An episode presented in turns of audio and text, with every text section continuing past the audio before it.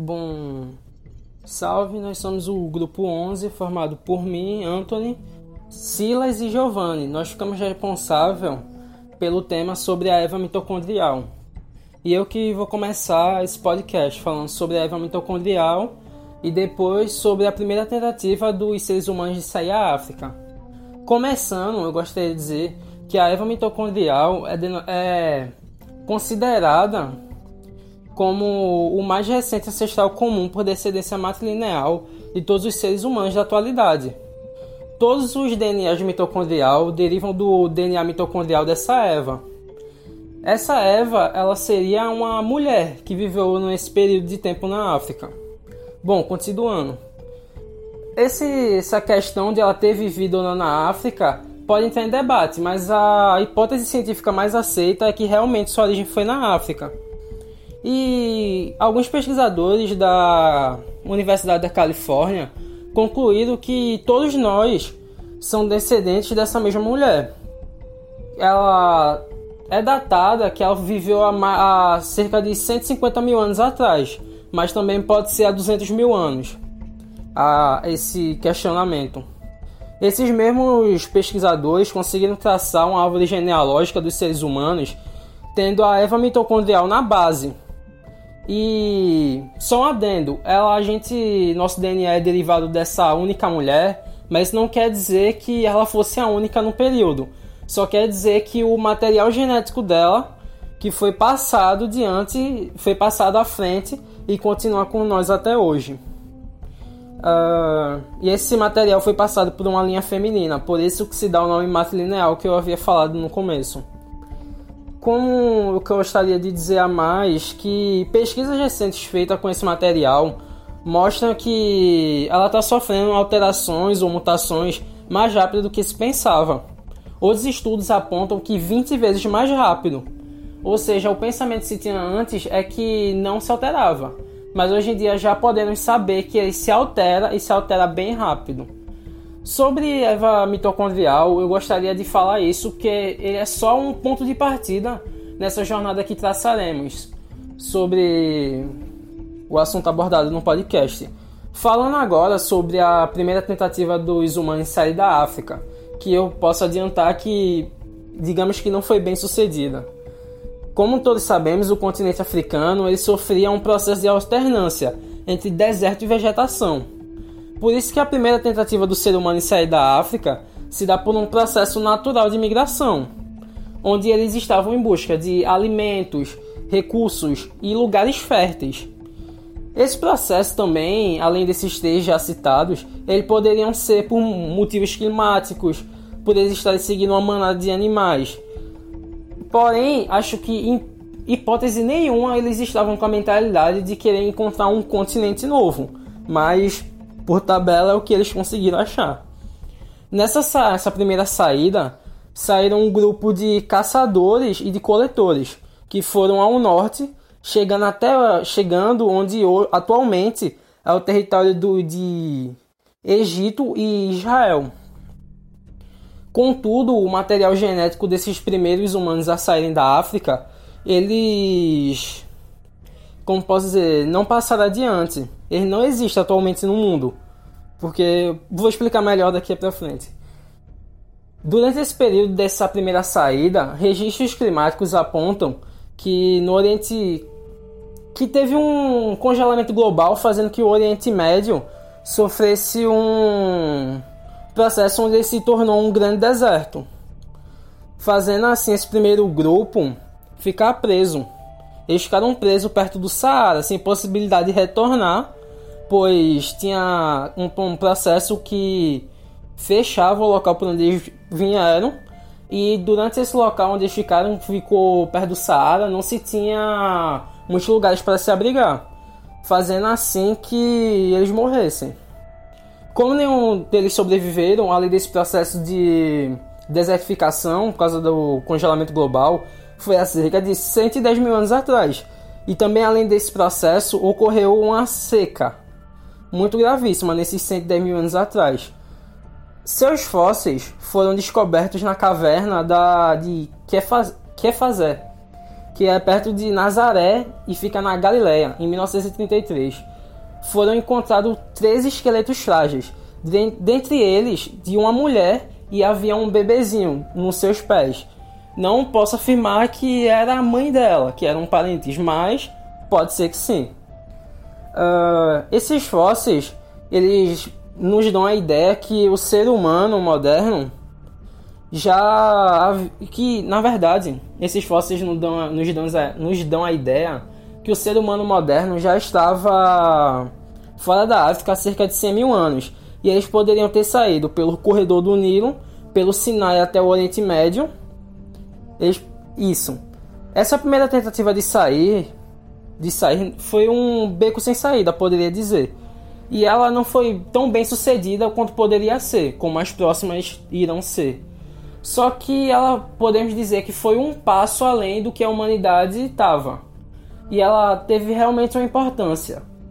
Agora eu passo a fala para meus outros amigos que vão continuar nesse processo dando mais informações.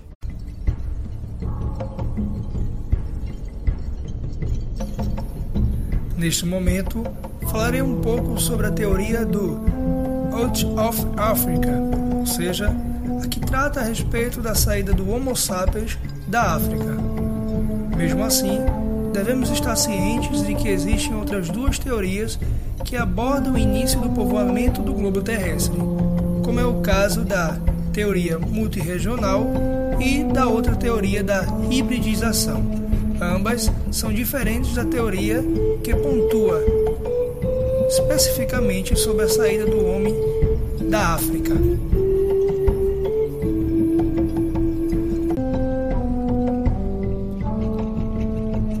As filhas e netas da Eva mitocondrial seriam as responsáveis por nos levar para fora da África, no sentido de estarem geneticamente presentes nas excursões feitas por nossos ancestrais no período pré-histórico. Foi através destas tentativas que o processo de povoamento se deu,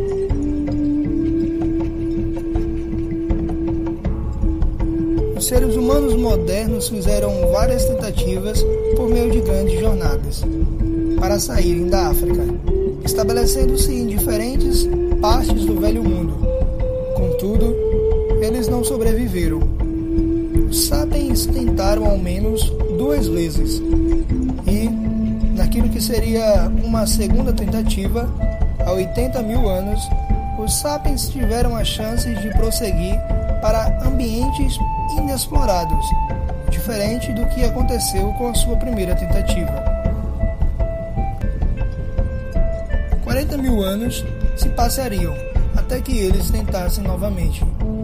Assim, há 80 mil anos, o mundo estaria esfriando novamente. E mais uma vez, as calotas de gelo estavam avançando, secando as terras. A África secou e com ela a água potável. Registros dos oceanos mostram o nível dos mares caindo drasticamente, enquanto a água do mundo ficava presa no gelo. Pelo fato da caça ir para o norte, eles tiveram de ocupar áreas litorâneas. Contudo, a era glacial congelou o mundo e os desertos se fecharam, concentrando os nossos grupos em territórios menores. Os cientistas sempre pensaram que nossos ancestrais migraram da África muitas vezes, grupo após grupo, e acredita-se que eles sempre foram para o norte através do Egito e do Israel moderno. Todavia, o DNA mitocondrial conta uma história diferente. De acordo com o professor Steve Oppenheimer, uma das autoridades mais destacadas do rastreamento genético, isso não seria verdade porque ele propõe a ideia de que nossos ancestrais vieram da África por uma única rota ao sul. Ele defende que essa praia fica na costa oeste do Mar Vermelho, do lado africano, e que eles poderiam ver a montanha do outro lado, neste caso, a montanha do Iêmen. Então, supõe que os próprios tenham feito essa travessia por lá. Os homens modernos teriam cruzado um ponto estreito, chamado de Portões da Tristeza. O nível do mar estaria 45 metros mais baixo, que teria possibilitado esta travessia. Mas o que levou o gênero Homo a fazer esta travessia? Provavelmente, o homem teve de sair daquela região por causa de regiões que estavam enfrentando questões climáticas drásticas ou impulsionados pela fome, seu habitat natural sendo destruído ou talvez por alguma inquietude, algo que é bastante concernente à nossa curiosidade humana. Mesmo assim, o professor reconhece que as duas rotas são possíveis, tanto a que se refere à saída pela região ao norte do Mar Vermelho, como que menciona uma saída pela costa ao sul. Pensemos as duas possibilidades. Pelo norte, nossos ancestrais teriam de atravessar o deserto do Saara.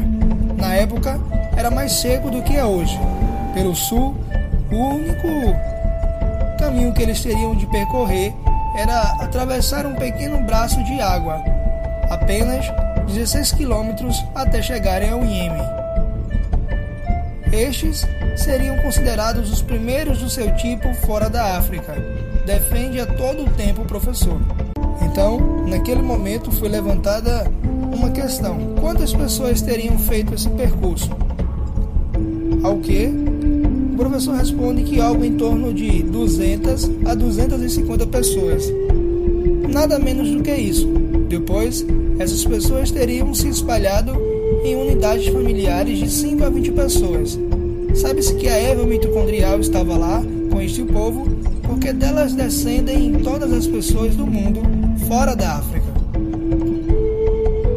Os cientistas construíram uma grande árvore genealógica fixando-as no tempo e no espaço. Eles mostram que nossos ancestrais, ao sair da África, se espalharam para o norte, alguns para o leste e sul. Quando eles deixaram a África e o Iêmen, cada grupo seguiu seu rumo e nunca mais se encontraram.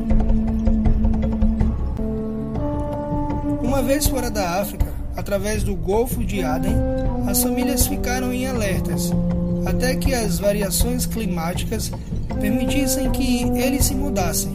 Seus descendentes seriam um povo do Oriente Médio. Alguns grupos se espalhariam ao longo da costa do Oceano Índico, procurando por lugares quentes e agradáveis para ficarem. E logo depois chegariam à Austrália, algo em torno de 70 mil anos.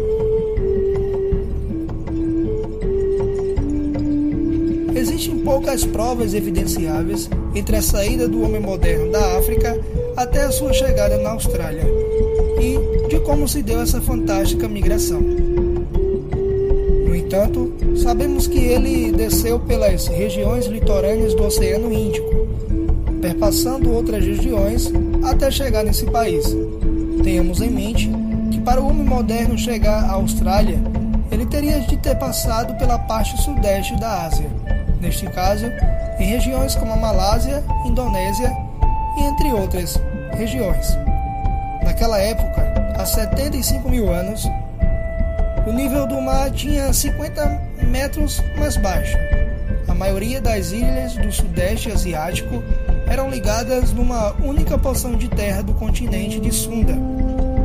Então, graças a isso, nossos ancestrais puderam chegar no continente desconhecido, Austrália.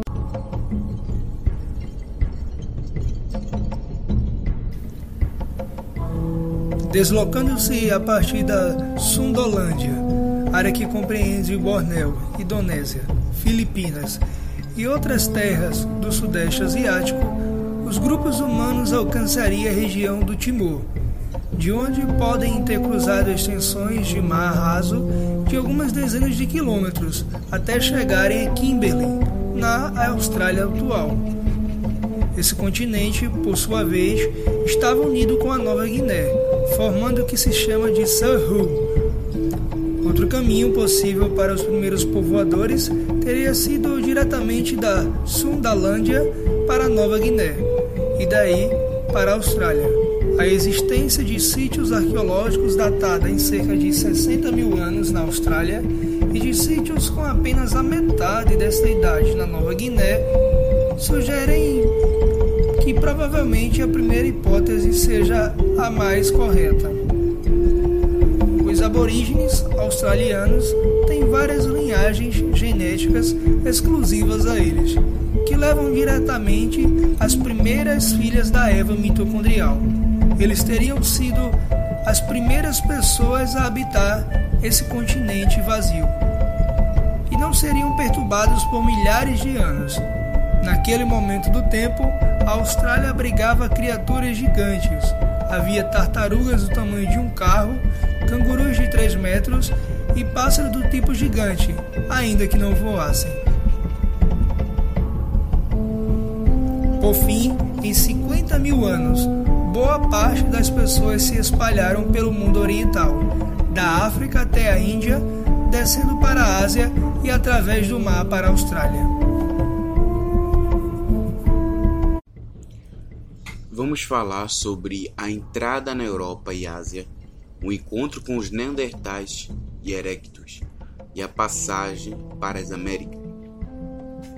Ao falar deste assunto, nós vamos decorrer sobre um conhecimento muito antigo que é estudado pelos cientistas e muitos historiadores da área.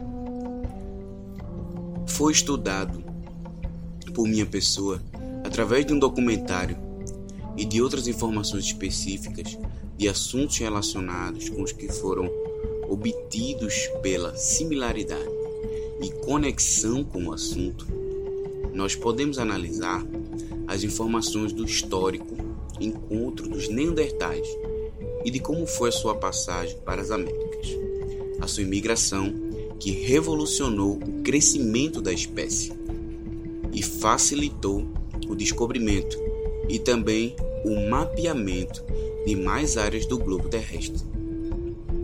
Ao sair da África para a última fronteira remanescente da América, os Neandertais se depararam com o Estreito de Bering, que é uma frágil faixa de terra que une a África com a América. Logo após esse estreito, ele se fecharia e só iria abrir depois de 8 mil anos. Há 25 mil anos, o mundo passava por uma nova grande era do gelo, como nunca se viu. A questão a saber sobre isso dessa imigração é que tipo de genes mitocondrial eles trouxeram consigo. Essa era a grande dúvida. Pois a América é considerada o quebra-cabeça pré-histórico.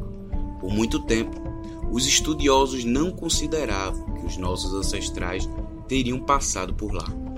Mas através de estudos da linhagem genética, que mostraram que eles passaram por lá, e isso seria uma das tentativas de povoar o mundo e de todas as linhagens genéticas. Sabemos que levam a um objetivo, e no período da pior era glacial da humanidade, que dificultou ainda mais essa jornada que os nossos ancestrais deveriam percorrer. Após a descoberta do homem de Kennewick, que foi encontrado em um leito do rio Columbia, em Kennewick, que se trata nada mais nada menos do que um dos esqueletos mais antigos e também mais completos já encontrados, que examinado através do carbono radioativo, pôde-se observar que era uma ossada de mais de 9 mil anos atrás, que segundo o professor Charles, morreu de hipotermia e afogado. Depois disso, nós evoluímos de caçadores e coletores para fazendeiros e comerciantes, povo do vilarejo e da cidade, e de domínios tribais para impérios. A população humana aumentou de milhares para milhões. Para chegarmos ao mundo que conhecemos hoje, foram 5 mil gerações. Hoje em dia, todo indivíduo ele pode checar seu DNA mitocondrial e através da similaridade com povos pré-históricos, saber de qual povo ele descende, desde a África até cada canto do mundo. Muitas pessoas que estudam a sua árvore genealógica fazem esse teste. No documentário da Discovery Channel, A Origem do Homem, The Real Eve, foram feitos estudos com cinco pessoas. E de fato, eles encontraram similaridades de um índio americano com uma mulher grega. E podemos ver a partir destes testes, que são feitos até os dias de hoje, a veracidade do teste do DNA mitocondrial e também a importância do mesmo para os estudos científicos até o dia de hoje.